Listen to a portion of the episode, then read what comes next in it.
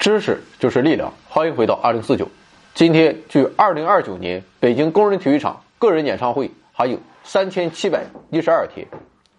昨天说了赫罗图的诞生啊，基本没说明白。今天我要努力找回些许尊严。我们以赫罗图为基础来看恒星的演化，搞明白了带妹妹看星星，说不定用得上。这部分内容相比于昨天就简单多了。因为今天是货真价实、如假包换的炒冷饭。恒星在不断演化，它的光度和表面温度也会有所变化。如此一来，恒星在赫罗图上的位置便会沿着一定的路径移动，从而描绘出一条演化程。所以，赫罗图不仅能给各类恒星以特定的位置，而且还能显示出它们各自的演化历程，从而成为研究恒星。必不可少的重要手段。在赫罗图上，大多数恒星都分布在从左上方到右下方的主星序上，这些恒星被称为主序星。太阳差不多就位于主星序的中部，在主星序的右上方，另有一条比较松散的横带，这被称为巨星支。散布于其中的恒星就是巨星，它们的光度。比同样温度的主序星高得多。在巨星的上方还有一些光度特别高的星，这被称为超巨星。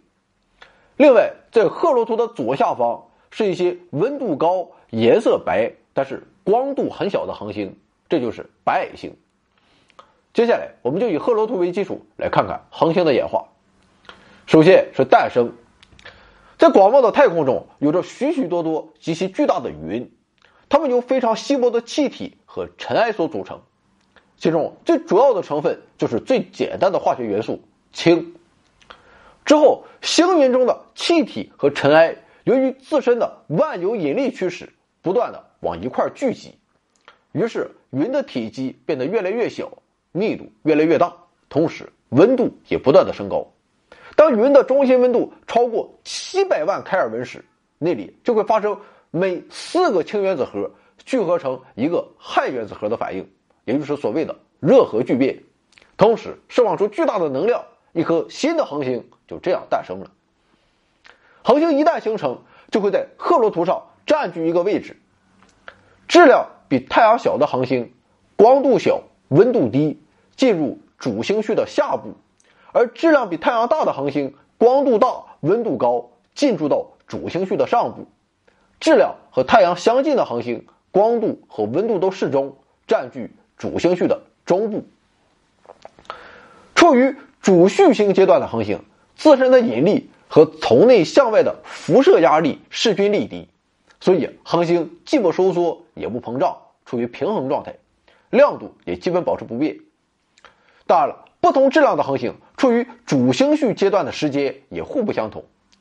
质量特别大的恒星就好似一只特大型的核燃烧炉，内部的热核聚变反应非常猛烈，核燃料消耗的也特别快，很快就烧完了。所以它们的青壮年时期较短，很快就进入了老年。相反的，小质量恒星内部的热核聚变进行的比较平缓，核燃料消耗的很慢。所以，他们的青壮年时期就要长得多。太阳就已经在这一阶段度过了五十亿年，而且还将继续这样续上五十亿年。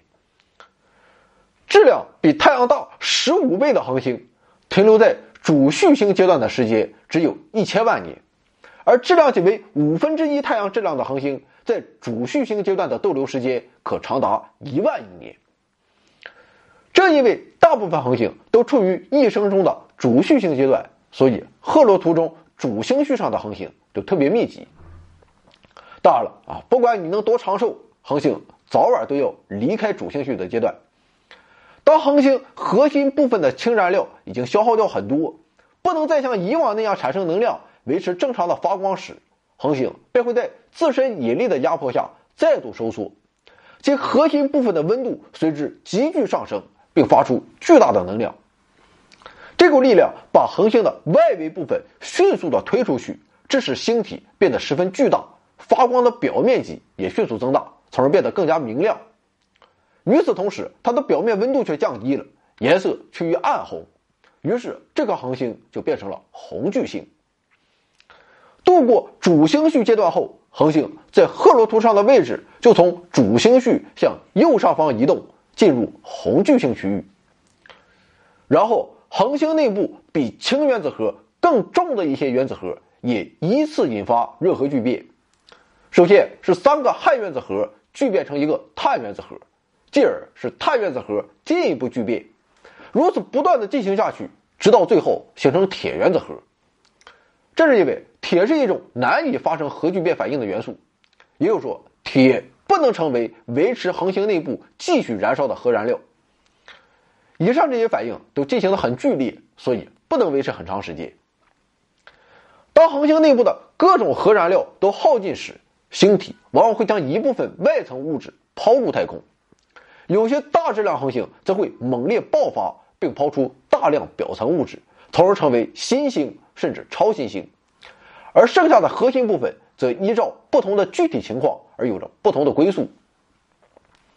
具体来看，恒星在爆发中丧失了巨大能量，其残留物质便丧失了与引力相抗衡的能力。于是，就在强大的引力作用下，发生了非常猛烈的坍缩。坍缩后的恒星体积变得很小，所以物质密度变得极其巨大。恒星爆发后，如果发生坍缩的残留物质的质量不超过太阳质量的一点四倍，那么最终将会坍缩成一颗白矮星。恒星由红巨星演化为白矮星，在赫罗图上的表现就是从右上方迅速移到了左下方。一颗质量与太阳相当的白矮星，体积仅仅像地球那么大，所以其物质密度必定非常之高。那么，这种超高密度究竟是怎样造成的呢？这是因为在白矮星内部，星体自身的强大引力把组成星体的原子都压碎了。电子被挤出原子，原子核和原子核彼此之间相互挤压在一起，整个星体的体积因此大为缩小。处于这种状态下的物质被称为简并物质，它们会产生一种特殊的简并压力。在白矮星中，正是由于电子的简并压力顶住了星体自身的引力，才使得剧烈的坍缩最终停顿下来。而如果一颗恒星爆发后的残留物质质量超过太阳质量的一点四倍，而又小于太阳质量的三倍，那么它就会一直坍缩到这样的程度，那就是本来在原子核外面的电子被挤压到了原子核里面，并与原子核内的质子结合为中子。这时，整个星体几乎全部由相互挤在一起的大量中子组成，所以它的物质密度比白矮星还要高很多。在中子星内部，中子的简并压力与星体自身的引力相抗衡，最终制止了更进一步的坍缩。一颗中子星的直径仅有一二十公里，质量却可以达到太阳的两三倍，所以它的密度高达每立方厘米上亿吨。最后，质量特别巨大的恒星最终坍缩时形成的就是黑洞了，任何东西都将在引力的作用下被压得粉身碎骨。总之，恒星的寿命有长有短，但他们的一生都是这样度过的。在赫罗图上，主序星是青壮年时期的恒星，红巨星是老年恒星，白矮星就已经到了临终期。赫罗图上大部分恒星都分布在主星序上，这既说明大多数恒星都正处于青年或壮年时期，也说明青壮年时期占据了恒星一生中的大部分时间。那么。今天的冷饭就炒完了啊！最近冷饭炒的比较多，这预示着我可能要憋个大的，而且不是一般的大的了。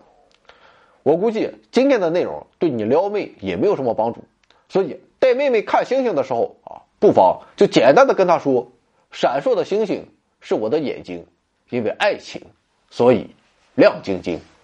回到二零四九微信订阅号已全面升级，微信搜索“回到二零四九”或 “back to 二零四九”。阅读节目文本，还有更多惊喜，精神的、物质的，还有你懂的。